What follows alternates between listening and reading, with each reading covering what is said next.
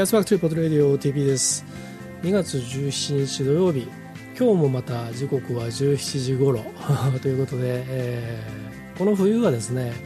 割とこう土曜日デスクワークとか、えー、仕事場でこう作業することが多くて夕方こうちょうどこうね、えー、時間のいいところで切りをつけるようにしているのでそうすると大体このぐらいの時間になってえー、コーヒーを入れたりお茶を飲んだりしながらですね、えー、で以前だと、えー、ここからまああどっか出かけてちゃったりとかねあの放課後をしてたりしてたんですけれども、えー、前にちらっと話しましたがあの今僕のあのこの作業場はですね、えー、いわゆる動画いわゆるじゃなくて、まあ、動画とか音声とかを、えー、すぐにこう取ることができる環境になっておりまして、えー、前はねこうなんかあの例えばポッドキャスト音声を収録するにしてもちょっとこうなんか、えー、そのこうセッティングというかねそれを整えたり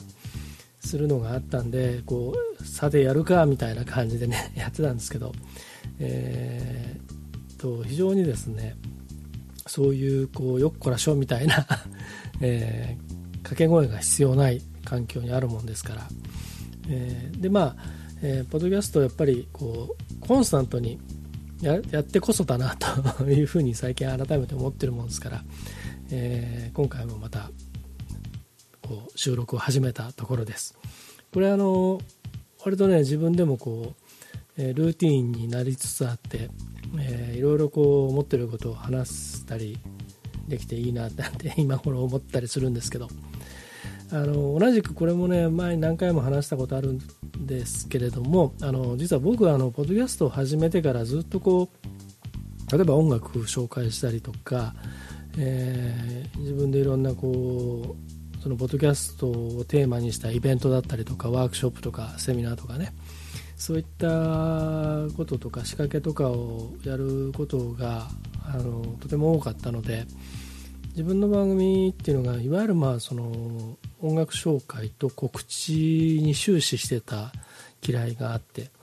えーまあ、自分ではそのラジオ番組的なものを最初やりたかったからそれでよしとしていたんですけれども時々こう、えー、まあ、だんだんポッドキャスト仲間が増えてきてで登録している番組とかをいろいろ見聞きしたりしている中で、まあ、みんな自由になんか思ったことを喋ってて自分もああいうのやりたいななんてねそういうあのなんか変な憧れを持ってですね いたんですけどもようやくこうそういう感じになれたかなというふうに 13年やってそれかよっていう話なんですけれどもまあそんな感じです。えっ、ー、と今日もまたお付き合いください。えっとですねまああの今日はあのオリンピックのねあの男子フィギュアの、えー、フリーの、うん生中継が NHK でずっと朝からあって。で、まあ、それをこう横目で見ながらですね時々そっちに集中したり、えー、ツイッターのタイムラインなんか見たり。で今話題になってますけどあの安藤美希さんがね元あのオリンピックも出場して今プロスケーターとして活躍中な。で、ま、メディアとかねいろいろこうあのネットなんかではあの叩かれてたりもする部分もありますが僕はあの人好きであの選手時代からずっと応援していてですね。で、えっと、今のまあ、活動状況になってからもとてもあのあのちゃんとこうなんかこうなんて言うんだろうな。あの踊らされずにというかうまいことこうマスメディアを使ってテレビとかもうまいこと自分のポジションを作ってテレビはテレビって多分もう割り切ってや分かりきってやってるんじゃないかなと思うんですけれどもあのそのそのツイッターが今ね話題ですよね。あの特にこの、えー、昨日今日の男子のフィギュアのその選手1人ずつの今日演技が終わった直後に、えー、解説というか感想というかね。それをあの140文字の中でとてもうまく表現をされていてで選手名と国旗のあの絵文字を入れてで端的にこう表現しているタイムラインがとてもあの素敵でであの競技者としてのやっぱりねオリンピアですからねなんつったって2回出場してるわけだししかも世界大会で2回チャンピオンになってるわけですから、そんな彼女のその目線とあと、うん、すごくその全ての選手に対しての距離感が一定していてぶれないっていうのはあれはすごいなって。あのなんて言うんだろう。あれをねその使わない日本のその、番組作りとかメディアって、まあ、テレビに出てしまうとねあの独特のちょっと雰囲気とか、まあ、あの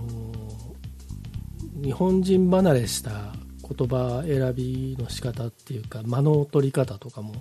ちょっとねその日本の番組のテンポ感とかね空気感に相入れない部分がはみ出しちゃってる感じがするんですよね。だから使い勝手としてはあのもしかしたらあの良くないのか もしれないんですけども。でもあの変にねガチャガチャやってるその民放のあの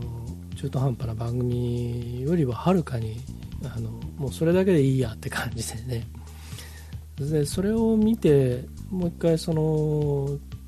競技のそのスロー再生とかね見たりその、えー、VTR 見たりするとああなるほどなーなんて思ったり。でまたよくもあの短いセンテンスの中にそのここ最近のドラマとかねその選手が抱えてるものとか、うん、通ってきた道とかあのう、もしかしたらその選手の思いまでも含めて表しているなというふうに僕はとても感心してずっとタイムラインを追ってたわけなんですけれどもねあのうんぜひあの女子のねあのフィギュアの、えー、時も、えー、彼女のツイートをこう傍らに見ながら見るといいんじゃないでしょうか。えーと、で安藤さんねあの、えーと、僕はあの実は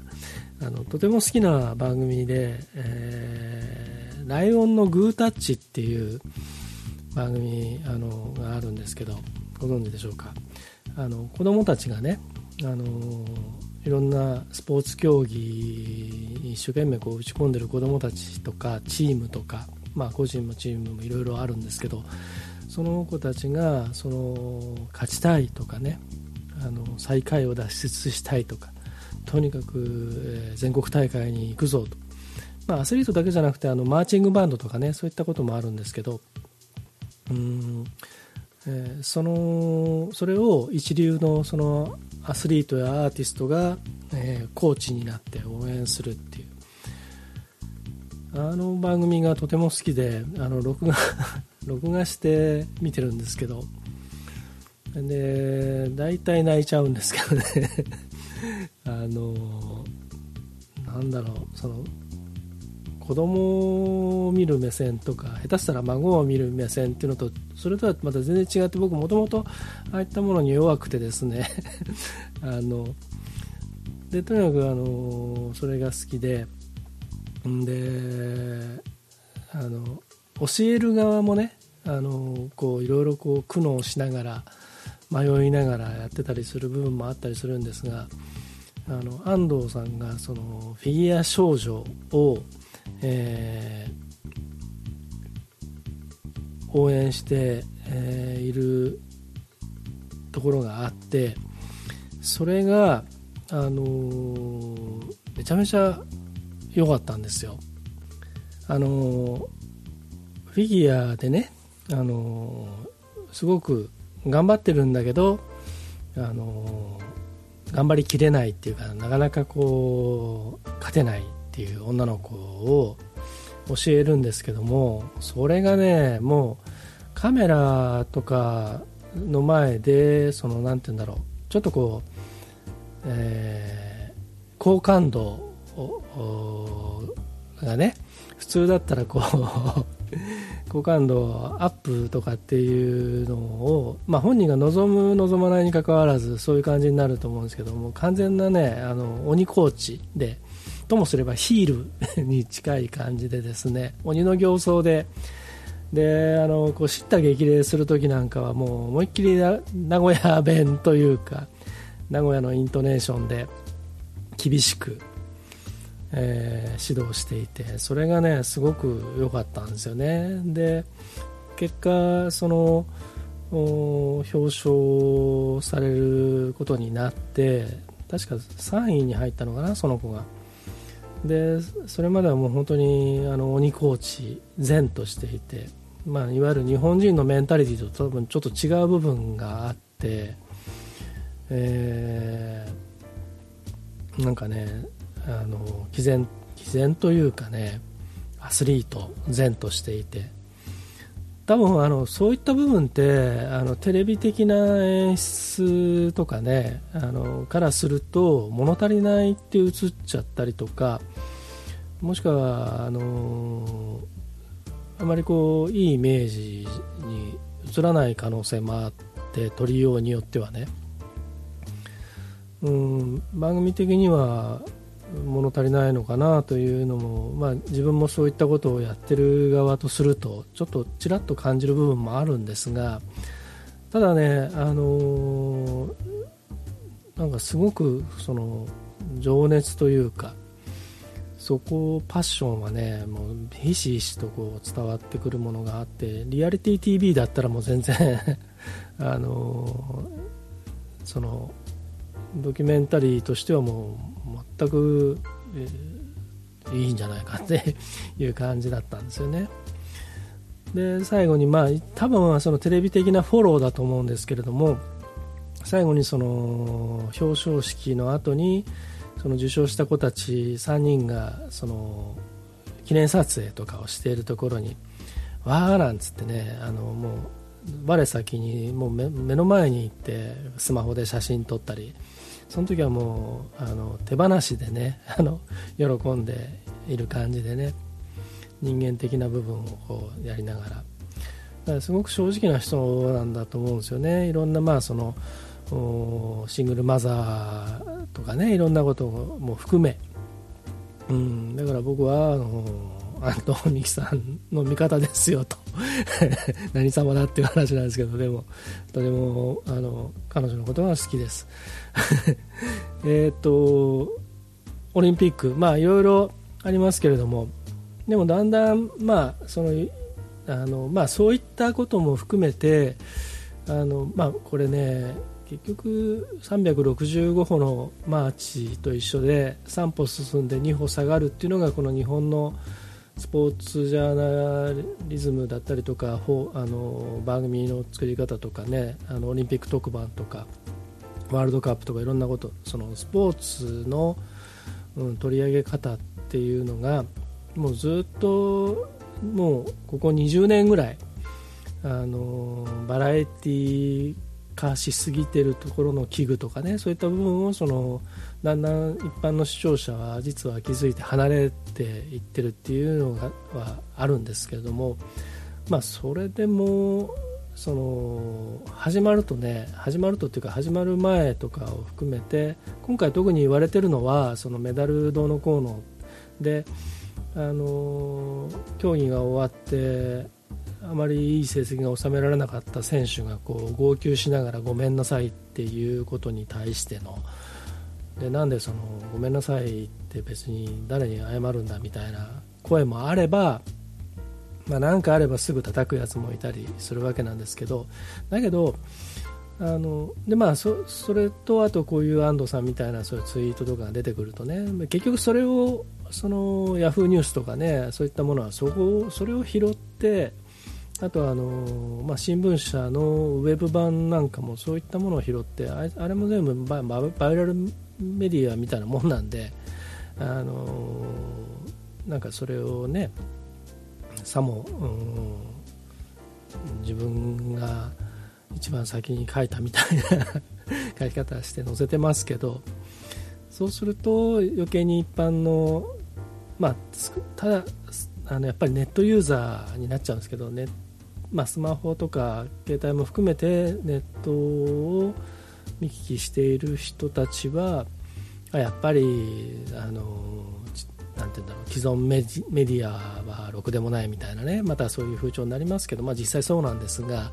あのだんだんその熱の置き方というかねあの一番熱いのはこっちだみたいなのはもうみんなだんだん分かってきているのでそうするとまあだんだんそういうろくでもないあの論評をしているものとか見なくなったりするとは思うんですけどまあそれでも相変わらずなんかあのまあ、少なまあ、NHK もいろいろ賛否ありますけど僕はまあ NHK が一番ガチャガチャしてないしあのちゃんとあの専門家にあのなんて言うんだろう。そのコメントをね出出してもらったりしていますからあのとりあえず一番こうあの気に障らずに 見れるっていうかね。そういう感じなんであのついつい NHK の中継とかあのもしくはあのネットとかのやつを見ちゃうんですけど、うん、民放の中継になると、まあ、ワールドカップもねあのなんか予選も含めあのテレ朝なんかがやってるの見ると本当にがっかりしちゃうし日テレとかもね まあいいや。えっ、ー、とまあそんなことでオリンピックあの楽しんでますでしょうか皆さん。大会まだまだ続きますんでもうちょっと楽しませて応援していきたいなと思います、まあ、それにしてもフィギュアすごかったですね。うん。あの面白かったです。あのうちはですねあのとにかくフィギュアの専門家がいたもんですから あの、まあ、とにかく、えー知らず知らずのうちに僕もいろいろ詳しくなっていった わけで、えー、ずっとやっぱり応援はしてきましたし、えー、まあいいや。はい。えっとまあそのねメディア云々とかの話をちょっとするとあの実は僕、えーとまあ、静岡新聞社の、えー、グルメ情報誌浜松ぐるぐるマップっていうのがあってそれの、えー、取材とライター、まあ、写真も含め、えー、記事作りに去年から関わらせてもらっていて今も、えー、今年の5月発売号の、えー、取材を先月と今月いろいろやってるんですね。であのこれがですねあの、まあ、実際アポイント取ってあのいわゆるその広告出稿料をもらって宣伝を載せますよっていうんじゃなくてあくまでその販売する雑誌1冊1200円するんですけど、えー、それのこちらあくまでそのこその企画があって特集があってそれにあのふさわしいとされて選ばれたお店をにアポイント取って、えー、ちゃんと取材に行ってで料理もちゃんと作ってもらったものを取ってでお話を聞いてそれを記事にまとめてで、まあ、新聞社の雑誌なので、まあ、校閲とかいろいろあって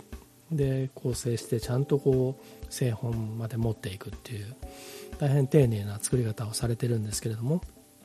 だから学ぶことも大変多いんですが何よりもとにかく取材が楽しくてですね、まあ、その例えば料、まあ、自分がその料理とか食べ物美味しいものが好きだったりするんで、まあ、そっちの興味もあるんですけどと同時にやっぱりいろんな思いを持ってやってる方がいて特に生産者に近い、えー、お店とか生産者がやってるお店とかもあるんですね。そうするとあのすごく社会的な意義を持ってやっている NPO だったりとかっていうところが出てきたりとか、えー、それこそホテルの中のその日本料理のレストランレストランですねあの、えー、日本料理店とかね寿司とか、まあ、そういったところとこうに接する機会っていうのは本当にありがたくいただいててそういう方々とお話ししてるともうその取材はまあ、うん、写真撮影も含めて1時間かからないぐらいなんですけどあのついついこう盛り上がっちゃうとね あのそういったあのそこに至るまでのお話なんていうのとかこれからのことなんていうのをいろいろこう聞いていると、まあ、2時間近くなっちゃうこともあるんですよね。えー、まあそれが今本当に面白いんですけれどもあのもちろんそれを全部記事にできるわけじゃないのであの大半はあの僕の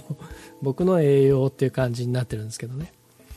であの実は今回のその企画で回っているところに昨日もちょっととあるところに行ってそこから帰ろうかなと思って行った時にあれここの道前通ったなと思って去年の夏に、えーと、秋号がパンの特集だったんですけどその時に取材をさせてもらったうちの一つのパンのお店がその通り道のところにあってああと思って思い出してでまだ営業中だったんであのせっかくなんでちょっとおやつを買っていこうかななんて思ってですねえー、立ち寄らせてもらってでご無沙汰してますとかっつってねあの喜んでもらってで今日はお客さんできましたなんつってで反響なんかも聞きながらね、えー、でパンを買ったんですよ。でそしたらね、あのー、某大手誰もが知っている雑誌。えー、雑誌だけではなくていろんなことやってるところがあるんですけどもそこがねあの今度取材に取材というかあの今度あの連絡が来ましたと。それのお宅で取り上げてもらったあのので来たのかななんて言ってて。でどういうことですか？っつったらあの取材に来ないって言うんです。であの原稿を送りますからチェックしてくださいっていついつ乗りますみたいな。へえっつって。要はね、あの世の中にもう今食べログとかいろんなことも含めていろんな情報があるじゃないですか。で、まあ、それこそ僕らの雑誌も、まあ、あのローカルとはいえ一応ネットでも販売してたりするしまああのいろいろこうディグっていけばねあのこう情報が出てきたりしますからね引っかかってね。でもしかするとそこであの僕が書いたものが引っかかったのかもしれないんですけれどもでそのお店に、えー、そういう依頼依頼というかね電話が来て「取材来ないんだよ」なんつって 言ってて。まあそういうもんなんですよ皆さん。であの産経新聞がほらあの沖縄のねあの米軍のあの事故のことをあのなんかその救出そのなんだ加害者側が日本人のその被害者を救出してどうのこうのとかでそれをその地元の沖縄のその新聞2紙はそれをスルーしてとか、えー、なんかそんないい加減な記事を書いて、えー、でいろいろ調べたらあの、まあ、その地元紙があんなことないと。あの反論したらで反論して調べたら取材すらしてなかったと。でそれでその那覇の産経新聞の那覇の支局長がね1ヶ月の出勤停止だと。でそれにその関連してその責任者がねいろいろこう隕石でいろいろなんかあったりとかっていうのが今日載ってましたけどあのよくね、えー、いわゆるその独立系ジャーナリストとそれとまあ既存の大手のメディアでよく言われるのが記者クラブに所属してるかしてないかとかでフリーの記者はパスがもらえないとかえー、まあいろいろなことが言われてます。で僕も一時期、えー、ユーストリームを割とこう、うん、先駆け的にねいろいろやっていたのであのそういうフリージャーナリスト特にあの震災の直後だったあの東日本大震災の直後で原発の問題とかいろいろあった時だったのであので自分もやっぱりその役に立てるところとがあればあ惜しみなくボランティアで協力したいなというのと、えー、もう一つは実際この目でいろんな人たちの話をあの見聞きしたいと思ったのでそれこそ大学の教授のインタビューとかねテレビとかでもあの人気の有名な人たちの話とか専門家のね、えー、聞きに行ったりしてたんですけれどもだからそのいわゆるその独立系の取材とかジャーナルっていうものに、えー、関わったことがあるのでその内実とかいろいろま、目の当たりにしてたんですけれどもねそのうんあのでその僕が撮ったものがあの例えば某大手新聞に載ったりとかね。えー、ということもあったりこの写真使わせてくださいとかっていうのがあったりとか、えー、してたんですよ。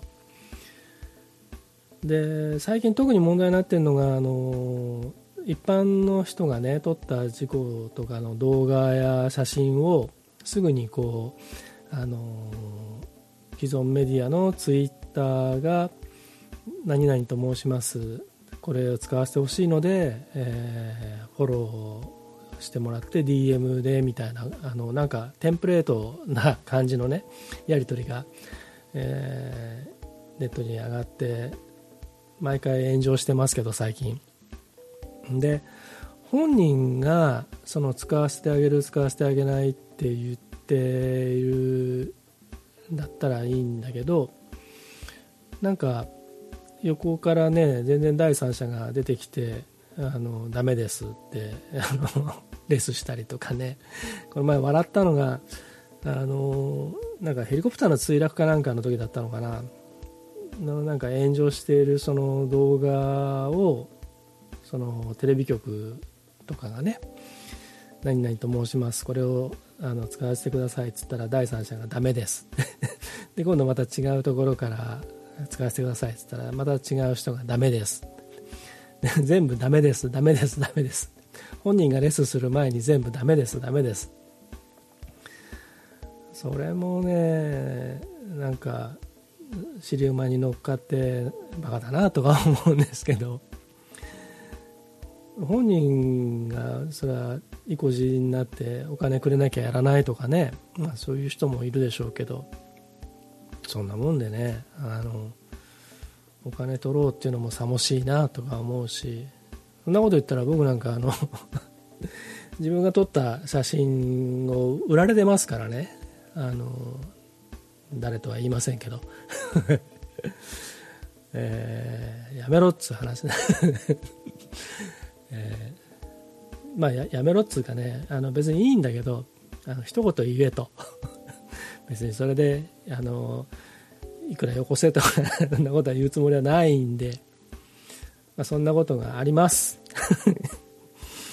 えっとまあなんか愚痴みたいになっちゃいましたけどとにかくあのね取材をちゃんとしてやってる人と 取材されてその報道されたりそのツイッターも含めて発信された割と有益な情報をかすめ取って、えー、ちゃちゃっとそのまとめてポイと出している人たちがいますよと。それをちゃんと見極めましょうねということでございます。さて、えー、もう30分ぐらいになっちゃった。えっ、ー、とねあのここ最近ずっと名古屋ギター女子部っていう、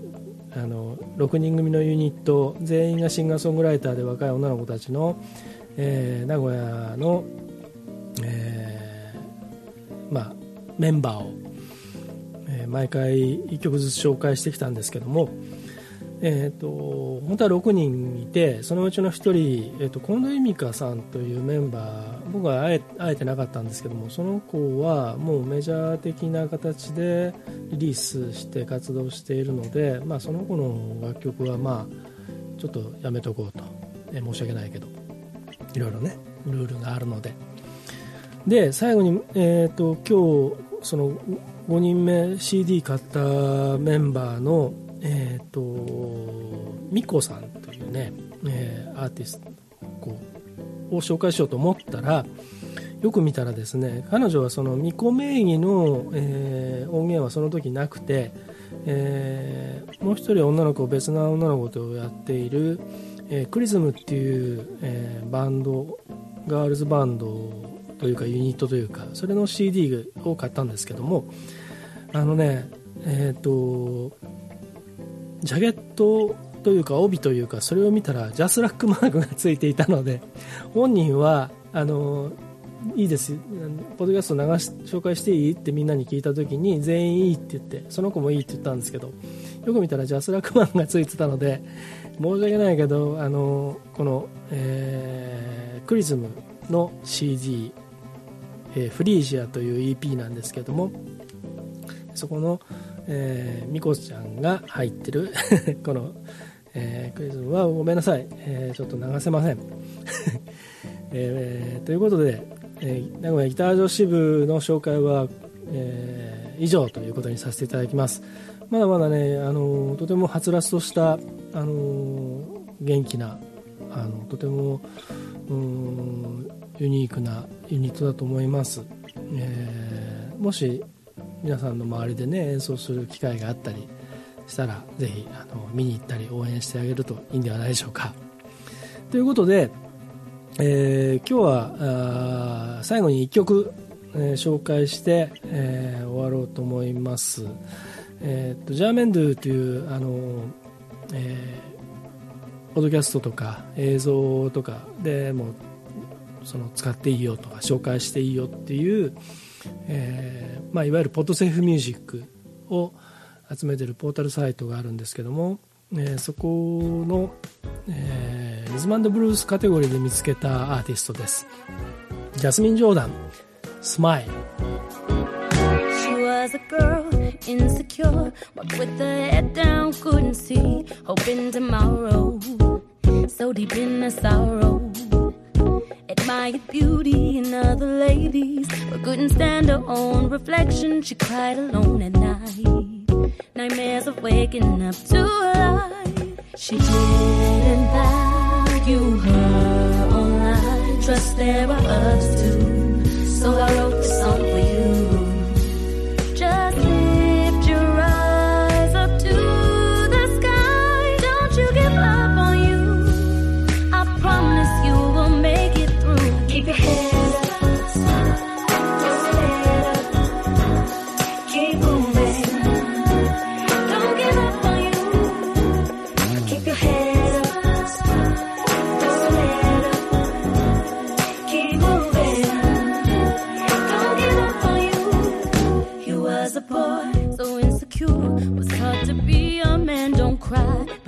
Dad at home. Went to the streets full of found danger.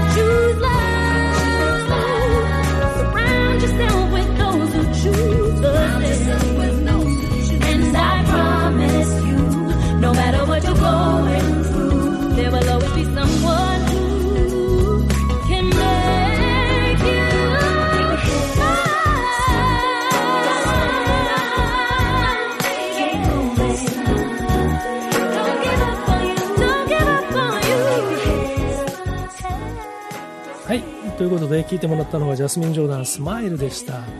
えー、長くなっちゃったんでもう今日は最後はさらっと締めて終わります。エアスファクトリーポトレディオ TP でした、えー、明日日曜日、えー、全然さらっとしてませんけども、えー、明日の日曜日も皆さん、えー、良い日曜日をお過ごしください。じゃあまたね。